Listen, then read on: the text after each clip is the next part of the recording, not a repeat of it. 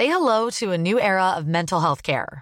Cerebral is here to help you achieve your mental wellness goals with professional therapy and medication management support. 100% online. You'll experience the all new Cerebral Way, an innovative approach to mental wellness designed around you. You'll get a personalized treatment plan from a therapist, prescriber, or both in a safe and judgment free space. Your Cerebral therapist or prescriber will outline a customized plan with clear milestones along the way so you can get to feeling your best. With Cerebral, you're not alone in your mental health journey. We're here to empower you to live a fulfilling life. So take that first step towards a brighter future and sign up today at cerebral.com slash podcast and use code ACasts to get 15% off your first month. Offer only valid on monthly plans. Other exclusions may apply. Offer ends July 31st, 2024. See site for details. Comment contribuer à un monde de demain plus durable La saison 2 du podcast Créateur d'impact va chercher les réponses en immersion au plus près des bénévoles, dirigeants d'associations ou bénéficiaires. Des histoires inspirantes et émouvantes sur les motivations de ces aventuriers de l'humain qui s'engagent dans la construction de la société de demain. Generali, sponsor de votre épisode La Story, vous propose de découvrir Créateur d'impact, le podcast disponible sur toutes les plateformes d'écoute.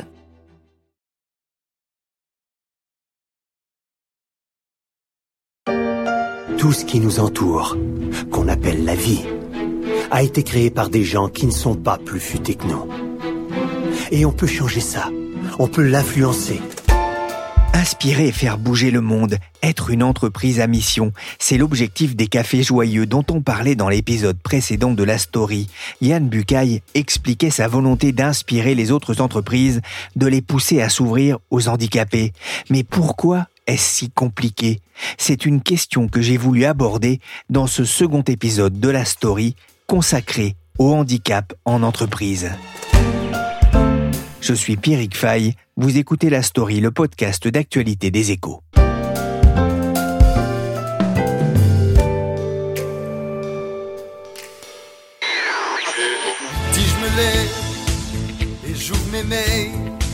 Les refus s'enchaînent et tout devient aveugle et sourd. J'ai pas choisi d'être au chômage. J'ai pas choisi d'être au chômage, chanson parodique de Johan Levesque. Il ne faut désespérer de rien. En 2022, les embauches de personnes handicapées ont augmenté de 3% en un an et le taux de chômage des demandeurs d'emploi bénéficiaires de l'obligation d'emploi est retombé à son plus bas niveau depuis 2008, à 12% selon les chiffres de l'AGFIP. Mais les freins persistent. Pour autant, quelques grands groupes se bougent, à l'image de Fnac Darty. Bonjour Frédéric Giavarini. Bonjour Pierrick. Vous êtes secrétaire générale de Fnac Darty et directrice générale de Nature et Découverte. Nature et Découverte se présente comme une entreprise handi accueillante. Comment est-ce que cela se matérialise? Alors je pense que ça se matérialise d'abord par euh, l'organisation que nous avons mise en place et par les moyens alloués. En 2020, Nature et Découverte a négocié et signé un accord euh, collectif agréé qui nous permet de mettre en œuvre un, programme pluriannuel en faveur des travailleurs handicapés. C'est un accord que nous avons euh, amendé cette année et prolongé euh, pour trois ans.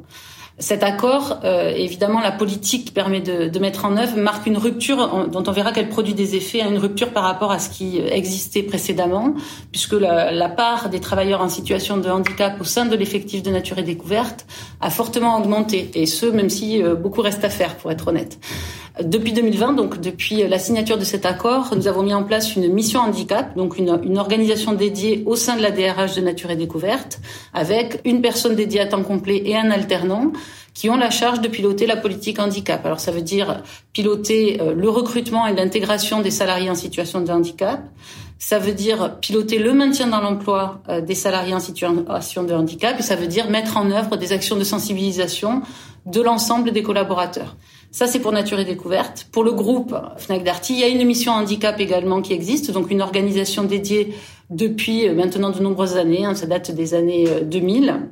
Euh, il n'y a pas d'accord handicap dédié, mais il y a au sein de l'accord euh, sur la qualité de vie au travail et l'égalité professionnelle, un volet handicap qui dédie un fonds d'aide financière pour les besoins d'aménagement des postes de travail et permet de nous engager sur des volumes de recrutement annuels pour les, les travailleurs en situation de handicap.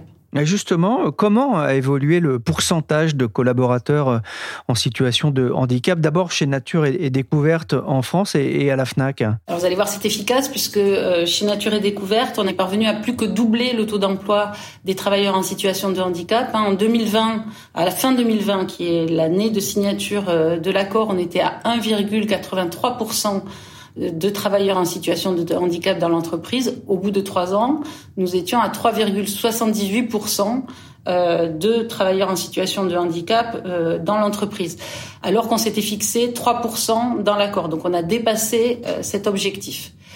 Au niveau du groupe, alors on a un, travail de fond qui est fait depuis beaucoup plus longtemps. Hein, en 2019, on était à 5,27%. On a passé la barre des 6% euh, en 2020.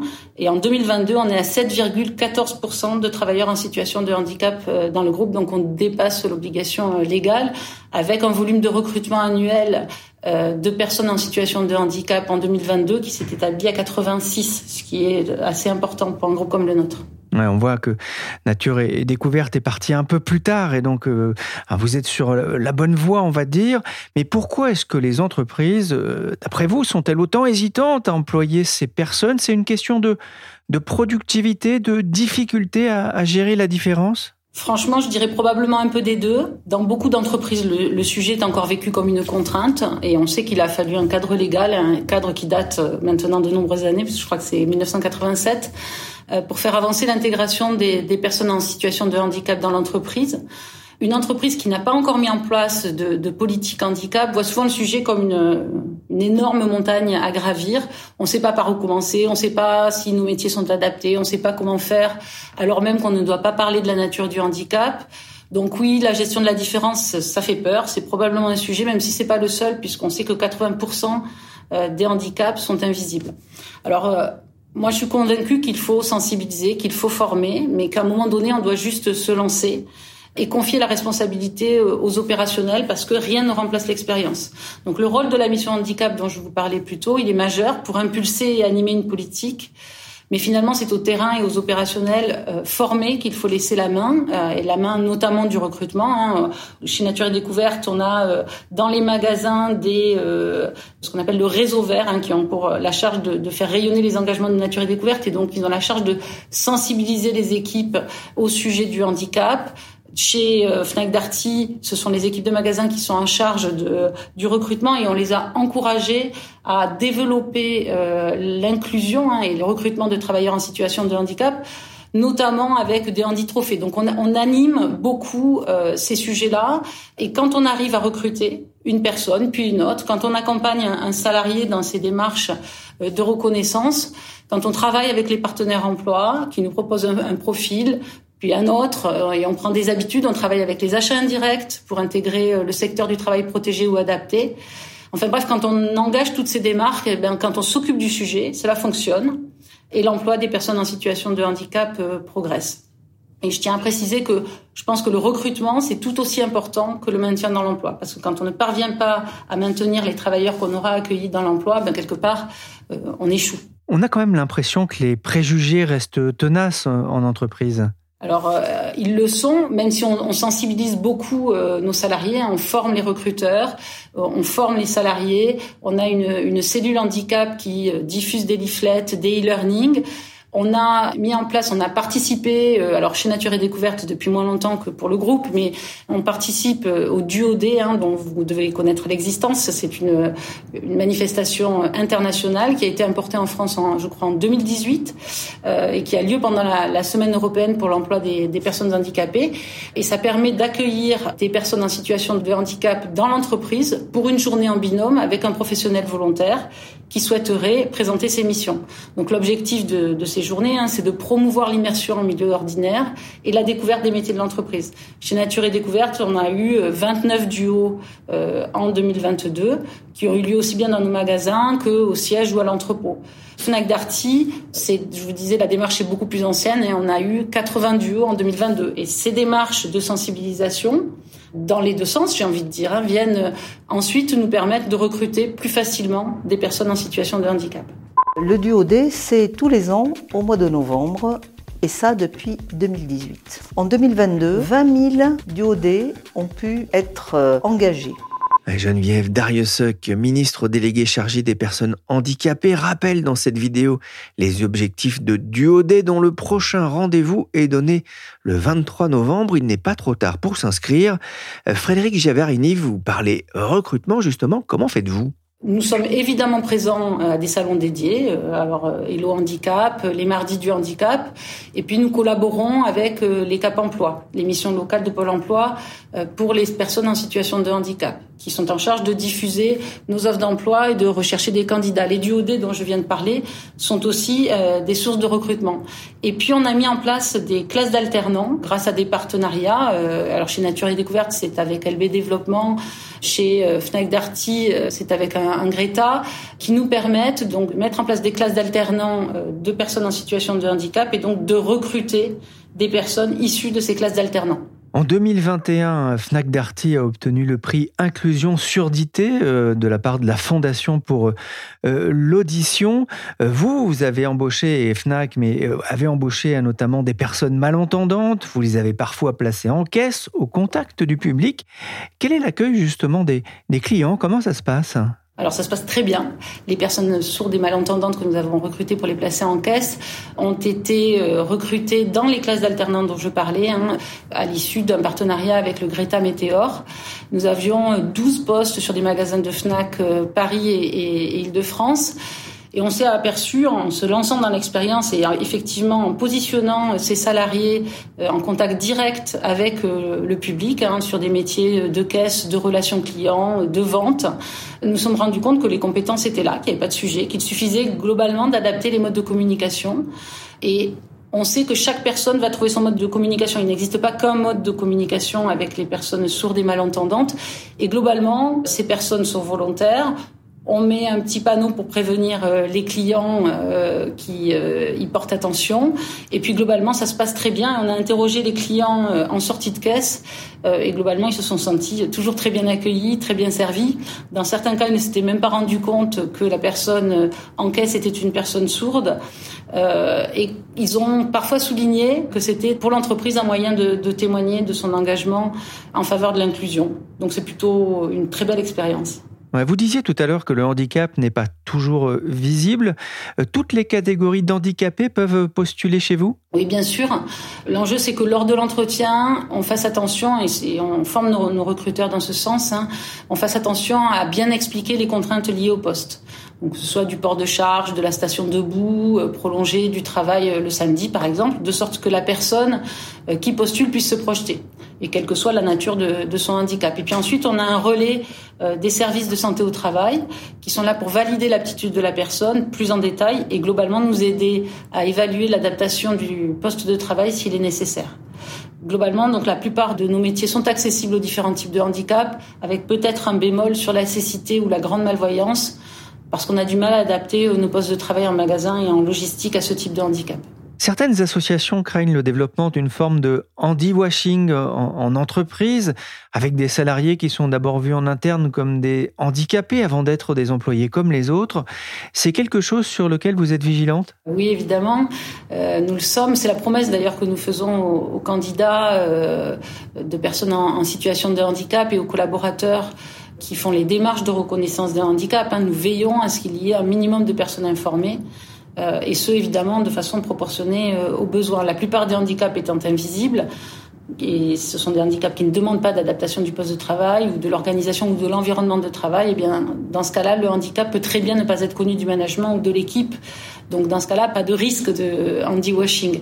À l'inverse, euh, on pense qu'il faut être vigilant parce que ce faisant, il y a un risque que les besoins spécifiques de la personne ne soient pas pris en compte. Donc, la vigilance, il faut qu'elle soit dans les deux sens, j'ai envie de vous dire.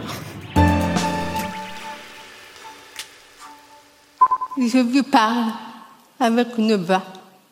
Cette voix qui peut-être vous dérange, vous me mal à l'aise. C'est une voix que moi-même je ne connais pas, que je n'ai jamais entendue. C'était en 2019 sur France 2. Une voix qui s'élevait lors d'un concours d'éloquence. Le grand oral sur France 2, c'est la voix de Virginie Delalande. Vous avez de la chance car elle, elle ne l'a jamais entendu. Elle est sourde de naissance et après un long travail de perroquet, selon ses mots, elle est arrivée à se faire entendre et à se faire comprendre, y compris en public. Ce soir-là sur France 2, elle ne l'a pas emporté, mais à sa façon, c'est elle qui a gagné. Sur les réseaux sociaux, j'ai l'impression que c'est moi qui ai gagné, parce que j'ai eu d'un coup une notoriété que le gagnant n'a pas du tout. J'ai eu un nombre de vues qui était le double de celui du gagnant, donc euh, il a fallu gérer émotionnellement. Euh, et puis aussi euh, parce qu'il y a eu un syndrome de la terre énorme. On me disait, mais le gagnant, comment me positionne par rapport à lui On vous a dit, vous ne parlerez jamais, vous n'apprendrez euh, jamais. Euh, ça a demandé un travail considérable? Effectivement, j'ai mis 20 ans. Je peux parler comme je parle aujourd'hui, à réseau de trois séances d'orthophonie par semaine. C'est vrai qu'aujourd'hui, euh, si c'était à refaire à mon âge, je ne le ferais pas du tout. Simplement, quand j'étais femme, pour moi, en orthophonie, c'était comme aller à l'école ça faisait partie de mon quotidien, donc je ne me suis pas posé la question pas de dégainer. Et après, quand j'ai grandi, j'ai commencé à réfléchir un petit peu, il y avait des motivations. La première motivation était celle de me faire reprendre fait de mon naturel. Et la deuxième motivation était d'avoir un amoureux. Et ça a marché? Exactement. Alors vous avez eu plusieurs vies, euh, surtout avocate, juriste, aujourd'hui conférencière. Vous avez créé la société Handicap Power. Avec quelle ambition? Alors l'ambition, c'est euh, de changer le regard de la société sur le handicap. Alors évidemment, je parle à deux cibles. La première, c'est la société civile, l'environnement professionnel, pour euh, finalement avoir un regard plus positif plus constructif sur l'utilité des personnes en situation de handicap de la société. Et le deuxième euh, prisme euh, qui m'intéressait, c'était celui d'aider les personnes en situation de handicap à prendre pleinement leur place, sans avoir peur du regard des autres, sans se dire oui mais euh, je suis inférieur aux autres parce que je n'ai pas la même faculté. J'avais vraiment envie de les armer sans que personne ne continue à décider de leur vie à leur place. Comment convaincre les entreprises de faire appel aux personnes handicapées? Comment leur faire comprendre que celles-ci peuvent être un plus pour leurs entreprises, mais aussi pour leurs employés? Alors pour moi, c'est assez facile. C'est euh, deux arguments. Le premier, c'est que euh, on a bien vu que plus on avait de diversité dans les entreprises, plus elles étaient créatives, performantes, etc. Et donc, par exemple, si on a une diversité assez large, on a généralement plus de 35% de chiffre d'affaires, alors que si on ajoute une parité homme-femme, c'est 20% de plus. Donc, on voit bien la différence euh, et la peur de la diversité large du terme. Un deuxième élément euh, qui est très intéressant à savoir, c'est que à partir du moment où on s'est intégré le handicap, on s'est intégré toutes les formes de diversité. Le handicap a ceci de particulier qu'on a l'impression qu'il y a à la fois la diversité, donc la diversité comportementale, diversité de, fonctionnement et tout ça, mais qu'en plus, il y a des aménagements techniques. Tout ça, c'est quand on voit le verre à moitié vide. Le verre à moitié plein, c'est qu'effectivement, on a un univers à découvrir, mais ça veut dire aussi que des personnes en situation de handicap ont l'habitude de faire la même chose que les autres, donc d'atteindre le même objectif, mais avec moi. Et donc, ça veut dire quoi? Ça veut dire qu'en fait, elles ont découvert des façons de travailler beaucoup plus efficaces. Et ça, quand l'entreprise se rend compte, c'est tag pour elle. Et la deuxième chose, c'est que les personnes en situation de handicap sont des personnes qui ont l'habitude de sortir du cadre. Donc, ce sont des personnes en situation de handicap, pour moi, qui démontre le plus la créativité humaine. À chaque fois, on se dit, attends, comment une personne soigne qui n'a jamais entendu le son de sa voix peut parler? Comment une personne qui n'a pas de bras, pas de jambes, peut grimper le Kilimanjaro, peut traverser la Manche à la nage Comment une personne euh, euh, qui a perdu trois membres peut devenir peintre international Comment des sportifs de haut niveau qui ont 40% de leur capacité respiratoire arrivent à courir des marathons de fait, il faut des personnes qui repoussent les limites de la science, de la connaissance et tout ça. Et c'est pour ça qu'aujourd'hui, je ne comprends pas qu'on puisse se passer des personnes en situation de handicap à notre prix. Je voulais vous dire aussi je vous trouve formidable. Quoi? Vous êtes formidable. Moi? Oui, je vous trouve terrible. Alors on est en visio, euh, on se voit tous les deux. Euh, alors on pourrait penser que vous lisez sur mes lèvres, mais la technologie vient aussi euh, vous aider là aussi dans la relation qu'on est en train de- de- d'avoir euh, par téléphone. Tout à fait. Et euh, c'est ça qui est génial, en fait, à notre époque. C'est qu'aujourd'hui, à la fois, on travaille sur soi pour apprendre, en fait, à s'intégrer, mais on a des limites. Et la technologie et euh, l'évolution médicale et un certain nombre de choses nous permettent de compenser encore davantage, mais de manière plus confortable pour nous. Donc on a moins le sentiment, en fait, de faire tous les efforts. Et ça, franchement, ça fait du bien.